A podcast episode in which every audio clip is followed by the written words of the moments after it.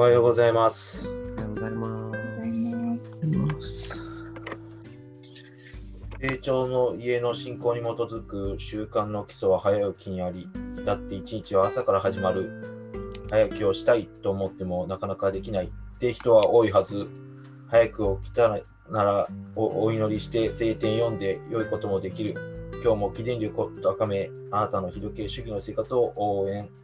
12月11日金曜日のサンラジです。今日のテーマは、ドドン。えーフリーテーマの日、金曜日ですので、えー、0100思考の抜け出し方についての話をしていきたいと思います。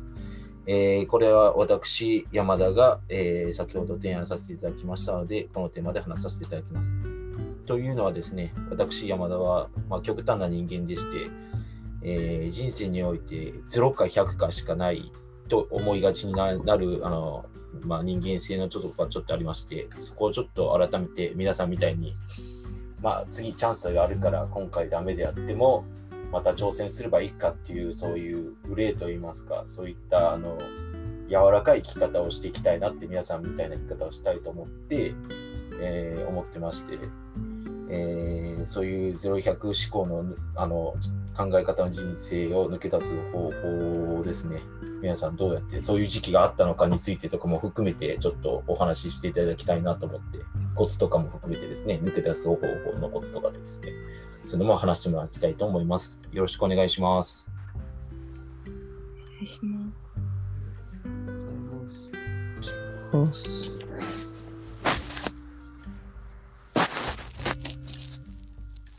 ありがとうございます。ありがとうございます。私も結構あのなんだろう。その気持ちはすごくわかる。山田さんのそういうなんか100%でよし行くぞみたいな感じはすごく私も結構そういうところもあるのでなんかもうなんか私研修生の時に言われたのがなんか結構私なんかこう悪いことは悪いいいことはいいみたいな感じを白黒はっきり私もつけたい人間だったのでなんかそうなんかそういうことをしてたんですけどなんかこう今あることってなんだろうそれが全てじゃないっていうか自分は今なんだろうもうゴールに向かっている過程の段階だって思うと例えばこう私今日人生例えば最悪なことが起こったとしてもでも私は今日で死ぬわけじゃないからそこで全てを考えるっていうかあこれは人生のか途中なんだな過程なんだなって思うとなんかこう極端にもう今日だけじゃないからなんかまだ続きがあるって思うとなんかこう今までもう全力出したからダメだダメだったなとかじゃなくてあこれ過程だから次のけステップに行くための過程だからよしじゃあこれまでがこれこういう結果だったら次こうしていこうっていう風になんかこう人生の過程を今生きてるんだなって思うとなんかこう今までやったこととかそういうのも否定せずになんかこういけれるいける自分になってきたというかなんか自分で勝手にゴールを定めてたんですよ。私はこの日の今日この日までにこの目標に達するみたいな。でできなかったらもう終わりみたいな感じで思った時も極端に言うとだけどそうじゃなくてあこれは通過点っていう風に考えるとちょっと気持ちがなんかこう前向うん変わ気持ちの捉え方が変わりました私は。っていうのが私の中で一つあるかな。あとなんだろうこう0100でいくと私も結構誰かを例えば責めちゃうこうなんなんこういう時私はこう思うけどあなたのこれは違うと思いますとかっていう時なんかこうなんだっけかな。責めるとそれ100%私もなんかこう悪いことは悪いってはっきりししたい人だったからこれは違うと思いますみたいなこと言うとそれはなん必ず自分にも返ってくるっていうようなことを教えてもらった時になんかうーんうんちょっと思い直したことがありました。なんかすいません頭がぼーっとしてて はい 以上です。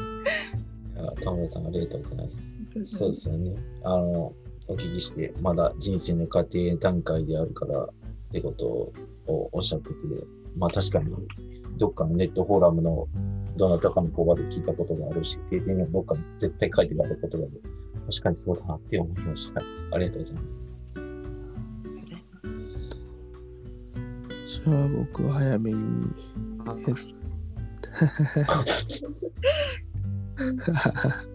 大丈夫か大丈夫あ大丈夫ですか？大丈夫ですか？あ、はい、どうぞ。あの僕もすごい自分が0か100かで考える方でよく会社の上司にその正しい正しくないのでお前は考えすぎだってこう怒られてたんですけど、まあ、今でもじゃあそれが治ってるかというかうんもっと緩やかに考えれてるかっていうとまあ多分あのまだそうなってない部分がたくさんあるという前提でどうやったらその思考から抜け出せるかっていうとこなんですけどなんかまずはそれでもまずいいよっていうところはスタートラインかなと思っていてなんか0100思考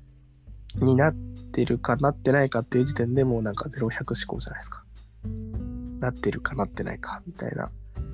なってる時もなってない時もあるんですよね。だからそのまずそこからスタートするっていうのが大事だなって思っていて今の自分を認めるっていうところですね。なぜかっていうとなんかそうな自分がなんでそうなったのかなって思うと子供の頃から0100思考でいきましょうって結構言われてきたなと教育的にですね。あのなんか白黒はっきりしなさいとかなんかそのテストでこっちかもしれないしこっちかもしれないなんて答えないじゃないですか大体。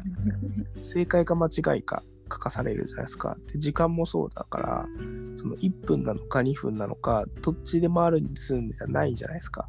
12時1分なのか2分なのかはっきりしてるからその善悪もそうでこれは正しいのかこれは悪なのかとか大体そのまあすごいね上手な先生はどっちも正しい間違ってんじゃないんだよみたいなこともあるけど大体どっちか間違ってるどっちか合ってるこの人は合格するこの人は不合格するっていう癖がすごいたくさんついてると思うんですよね。でグレーゾーンって言われて曖昧なことはなんかグレーだ良くないみたいないう感じで言われてきてるからなんかこれは癖かなって思うんですよ。現代人はあらゆるものを数値化してあのコンピューターが0か1かであのデータを判断するのが基本になってるので0か1かを決めなきゃいけないっていう生き方コンピューター的な生き方の方に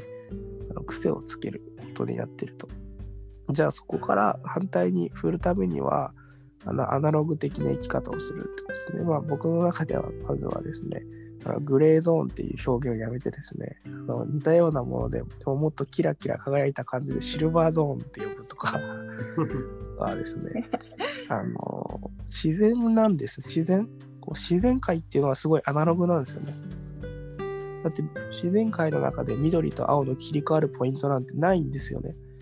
あのど緑っぽいし青っぽいしみたいな。川も明確に分かれているようでここらどっからが川でどっからが岸なのかって微妙なんですよね。だからそういうその自然に触れるっていうことそのデジタルじゃない世界にたくさん触れていくっていうことが結構本当にそのアナログ的な考え方を受け入れる。あそれでもいいんだっていう自分への許しがそのデジタルの0と1の間にシルバーゾーンを作っていくんじゃないかなと思っていてだからなんか最近本当畑やりたいなとかいうふうに思っているのでよく谷合さんの普及とかを見て畑を見るとなんかいいなと惹かれるのはやっぱそういうところが自分の中に生まれてきてるからじゃないかなと思います。あれ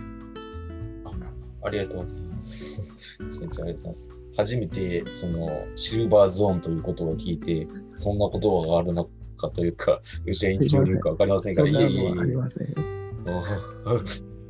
え。いやいや、思わずメモしてしまいましたが、もしあれでしたら、ありがとうございます。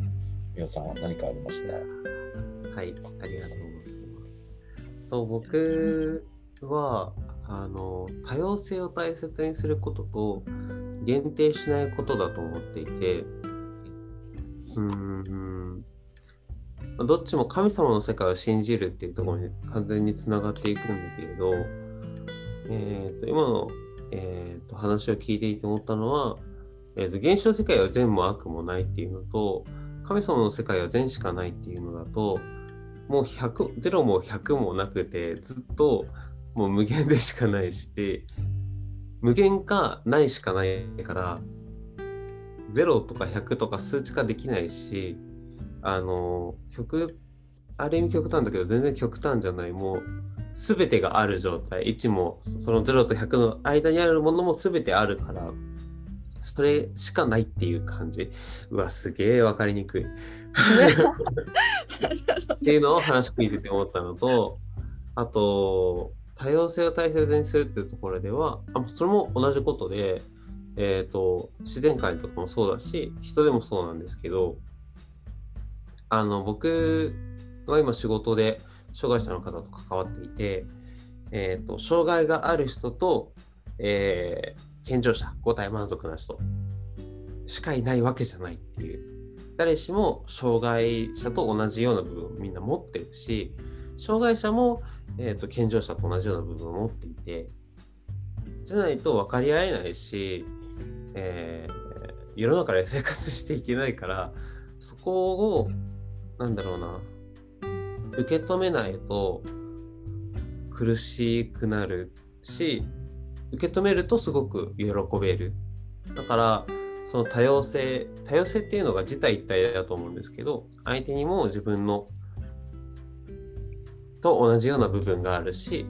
自分にも相手と同じような部分があるっていうのを自覚していくとその極端にはならないかなってすごく思います。曖昧な部分って言っていたけれど曖昧な部分もそうだしなんか同じところうん共通点みたいなのを喜びと感じれると広がっていくのかなっていういろんな視野が広がっていくというかかなっていうのを思いますね。最後の分かりやすかった。健常者と障害者の確かに。うん、境はないなって。うんうんそうそうそう同じ人間で神の子だっていうふうにまとめると分かりにくくなるけど、そういうことです。なるほど。いや、初作さん、あ、ありがとうございます。皆さんありがとうございます。ここで、えっ、と、谷合さんから、えっ、とこ、チャットでいただきましたので、ご紹介させていただきます。えー数値にとらわれるとはっきりさせなくなりますよね。自然にははっきりし,、えーしないことこがほとんどで、例えばいつから冬になったかは、例えば12月になったから冬だとか、最高気温、まるえー0度かな、まる度0度を下回ったから冬だというものではなく、感覚的なものですよね。そういうのを、えー体感でたしあ楽しめるといいなと思いましたということで、チャットでうん。いただいております。えー谷合さん、ありがとうございました。本当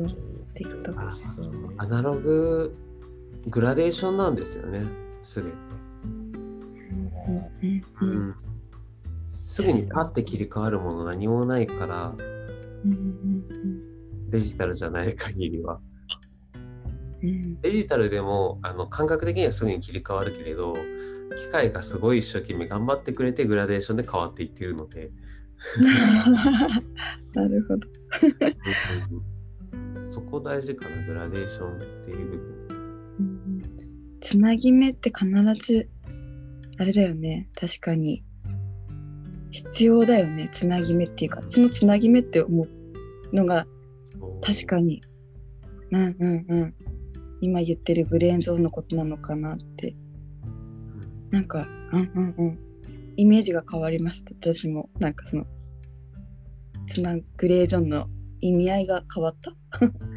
シルバーゾーンだって。シルあシルシルバーゾーン。シルバーゾーン。シルバーゾーン。シルバーゾーン。シルバーゾーンってね。はい使いますシルバーゾーン。ということで、いや、本当に皆さん、今日は自分の、あの、お話しさし、あの、してほしいテーマに沿って話していただきありがとうございましたということで、えーお時間が来ましたので、皆さん、今日の日時計日記の光の言葉といいますか、はお願いします。はい、今日の日時計日記です。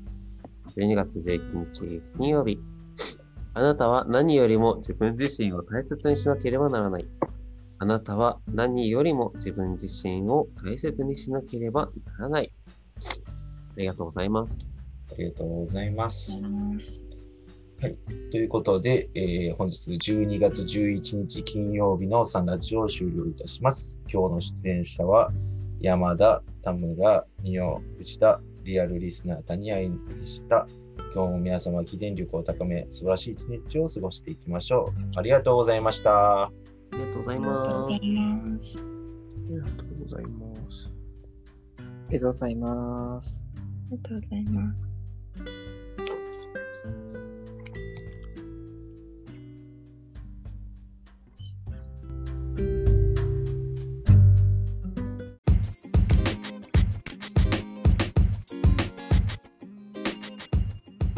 ジはその日のゲストでお届け中。毎朝ユニークな語りでゆったり楽しく深めています。もし成長の絵の教えをしっかり聞きたいという方は、道場や地元講師へご相談を、また皆様からの感想、要望、質問、テーマの投稿を大募集中。詳細は公式ウェブサイト、サナリ .com にアクセス。綴りは sanradi.com sanradi.com です。それではいってらっしゃい。